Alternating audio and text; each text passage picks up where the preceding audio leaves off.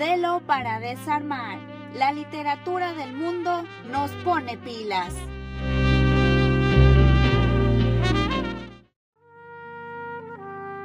Literatura y no hay nada que desarmar con Natalia Enríquez. La literatura del mundo tiene su espacio para no lectores. La poesía es cosa de mentes demenciales. Natalia Enríquez, con su relato de las novedades del arte escrito, viene a continuación. Bienvenida. Hola, ¿cómo están? Qué bueno escucharles de nuevo. Este, hoy tenemos para comentar sobre un libro de una, de una poeta muy polémica actualmente, por, porque además de haberse ganado el Nobel, ha tenido como unos entuertos con sus editores, pero nos vamos a concentrar en su libro Vida de Pueblo. Este es el libro más reciente de la poeta, que está publicado en español en pretextos, salió en marzo del 2020, y quiero contarles un poco, como siempre, tratando de encontrar eh, un poco desde la, desde la opinión, desde la entrevista del mismo poeta, Edwin Madrid ahora, que nos dijo una cosa tan interesante como que la velocidad es una cuestión de la narrativa, ¿no? O de la novela. Y digo sí, porque Luis Gluck parece que también está interesada en este libro en mostrar un ritmo y un punto de vista que además de estar acorde con el título, tenga que ver con esa cadencia, no sé si lentitud, pero con esa falta de prisa de un pueblo, ¿no? Y entonces es un, es un libro tan interesante en el que los personajes no son solamente humanos, digamos, sino que también hay una centralidad sobre las plazas, las avenidas, la luna, la puesta de sol, el río donde ocurre, por ejemplo, el amor o el hastío también.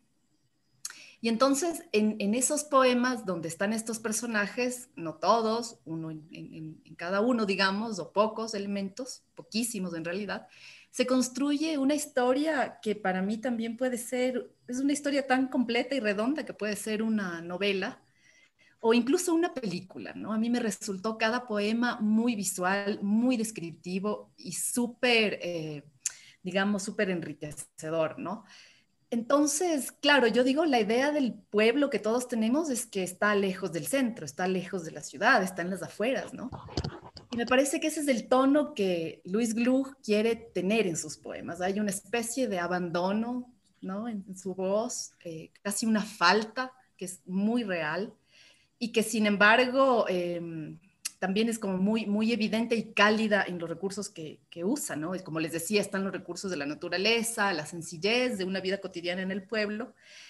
Y bueno, lo que hace Luis Gluck es eh, lo que decía, un poco mostrarnos ese letargo de las horas y, sucede de una manera un poco áspera y ruda. Me parece que todo está pensado en el lenguaje de ella para, mostrarnos que, en el pueblo no hay espacio para los refinamientos, ¿no? que todo es un poco más rudimentario, básico y elemental. Pero como no es tan sencillo, digamos así, contarlo y ya está, ella tiene unos giros tan interesantes que son casi como a esa levedad y esa lentitud, un corte de hacha, así, un giro que te pone en la condición de, con una línea irónica, con una línea incisiva, en la condición de mirar desde otro punto de vista eso, ¿no? Y esas historias que te está contando sobre la vida tranquila de un pueblo, te das cuenta que hay unas condiciones o hay unas realidades como tan universales y, que están atravesadas por el amor, por la muerte, por la familia, el matrimonio, pero con este punto de vista de la autora que me parece que es como lo central, ¿no? Em, digamos, de este tono irónico, ¿no? Que me parece le da el giro a esa levedad o a esa aparente tranquilidad de la vida de un pueblo. Y eso hace que el libro tenga un poco una estructura medio de altibajos, o sea, te va llevando por un rato por, la tranquilidad, otro rato por los exabruptos, otro rato por las rupturas, y realmente es un paseo por el pueblo que Luis Gluck nos cuenta en este libro. Así que vamos a cerrar leyendo un libro cortito, perdón, un poema cortito, a ver si, si se deciden buscarla por ahí y leerla un poco más a profundidad. Dice agotamiento. Duerme todo el invierno. Luego se levanta, se afeita, toma un largo rato volverse de nuevo un hombre. Su rostro en el espejo se eriza de pelo oscuro. Ahora la tierra es como una mujer esperándolo, una gran esperanza. Eso es lo que los une, a esa mujer y a él. Ahora debe trabajar todo el día para probar que merece lo que tiene. Mediodía. Está cansado, sediento. Pero si renuncia ahora no obtendrá nada. El sudor que cubre su espalda y sus brazos es como su vida, derramándose fuera de él, sin nada para reemplazarla.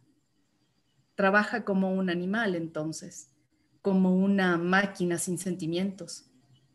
Pero el lazo nunca se romperá, aunque la tierra le da batalla salvaje en el calor del verano. Se agacha, dejando que el polvo pase entre sus dedos. El sol se pone, llega la oscuridad, Ahora que terminó el verano, la tierra está dura, fría.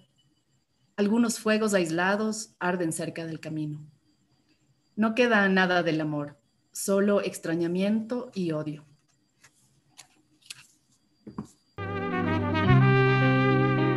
No te pierdas el próximo lunes a la misma hora especiales de literatura.